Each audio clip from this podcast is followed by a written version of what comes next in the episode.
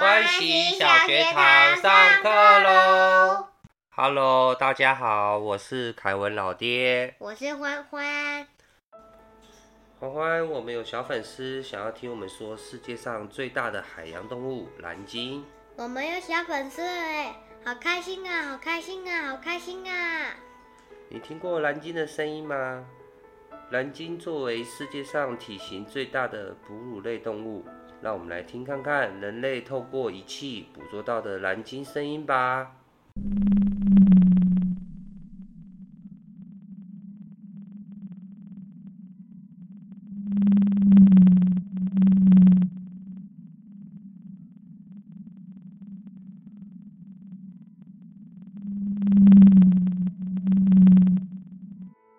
好空灵的声音啊！为什么要通过仪器才能听到蓝鲸的叫声呢？虽然蓝鲸可以发出巨大的声音，然而人类几乎无法听见蓝鲸的声音，因为啊，所有的蓝鲸发出来的声音是在十五到二十五赫兹之间，但是人类能够察觉到最低的频率在二十赫兹。赫兹是什么？就是声音的单位，例如重量的单位是公斤或克一样。说到蓝鲸啊，就让我想到二零二二年年初的时候，一件让人伤心的新闻，在台东长滨海岸发现一只二十公尺的蓝鲸遗骸。遗骸是什么意思？遗骸就是弃置或是暴露的尸体。哦不为什么老爹要特别提起这个新闻呢？哇你知道吗？我们先来说说蓝鲸到底有多大，再继续把故事说下去。目前比较可靠的记录是长三十公尺，重量高达一百九十九吨。不论是长度和重量，都是世界之最。不过长度它有一个对手哦，就是已经灭绝的阿根廷龙。阿根廷龙最长可以达到四十公尺。老爹记得恐龙图鉴上，尾巴和脖子都是特别长的一种恐龙，体重我记得是一百吨左右。不知道老爹说的对不对？同学们家里如果有恐龙图鉴的，不妨可以翻翻看，再留言告诉我们哦。为什么我们要要说蓝鲸的长度跟重量呢？刚刚的故事还讲一半呢。好啦好啦，同学们还记得刚刚蓝鲸遗骸是多长吗？二十公尺。对，那我要继续说下去喽。小蓝鲸刚出生，身高就已经达到七公尺，体重也接近三吨，这代表什么呢？代表什么？代表海滩上的蓝鲸遗骸是一只幼鲸哦。哦，这实在是太让人难过了。二十公尺跟七公尺是还有一点差距的，但是为什么还是说它是幼鲸呢？这就要提到蓝鲸宝宝出生的时候也是喝奶长大的。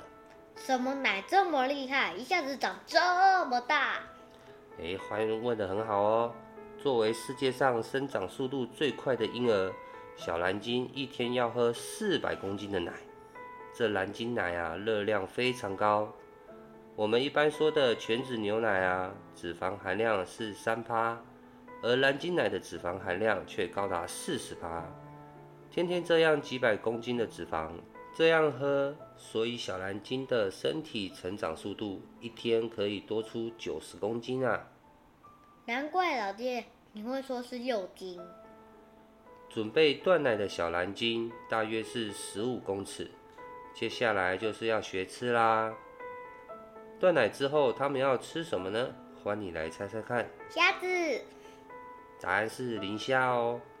我们之前介绍过的大翅鲸，它们的食物里面也有磷虾。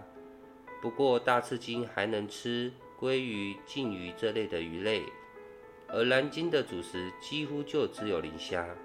磷虾，磷虾不是这么小，要吃多少才能够蓝鲸吃啊？对啊，欢说的没错。蓝鲸一天要吃掉四到五吨的磷虾，相当于每天要吃一顿非洲象重的磷虾。同学们都知道须鲸是滤食性动物，今天我们就不多说须鲸和滤食性动物，可以去找我们的大吃鲸那集来听哦。像蓝鲸这样的大体积的动物，一次可以吞下九十吨的海水哦。哇，可以吞好几个游泳池哎，真的太可怕了。不过啊，蓝鲸的喉咙却很小，甚至连一个足球都吞不了。所以啊，不用害怕会被蓝鲸吞下去，因为它根本吞不下去，最后也只能把你吐出来，顺便再送你一堆银虾。有一点恶心哎。那蓝鲸为什么要叫蓝鲸呢？因为它是蓝色的吗？哈哈哈，对呀，因为外表看起来是蓝色的，所以才叫蓝鲸啊。我们曾经说过，十九世纪大规模的商业捕鲸活动，这时候人类捕鲸鱼不再是为了食物。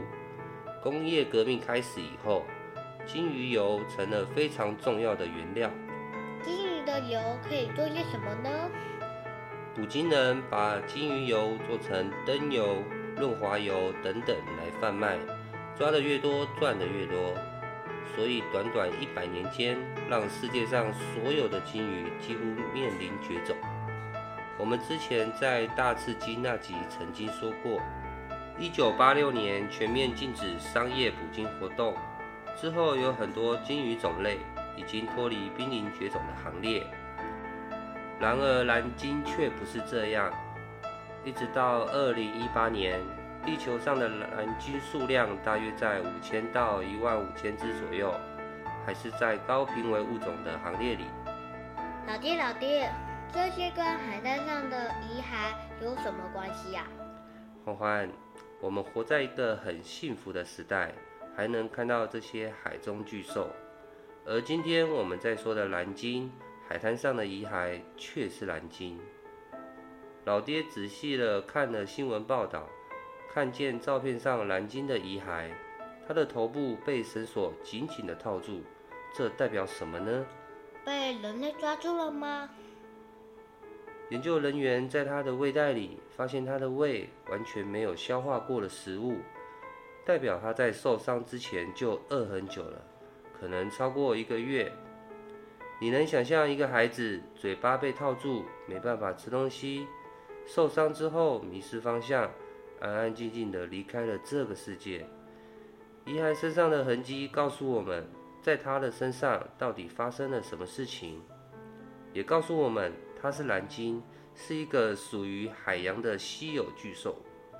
这真的是一个太让人心痛的故事了。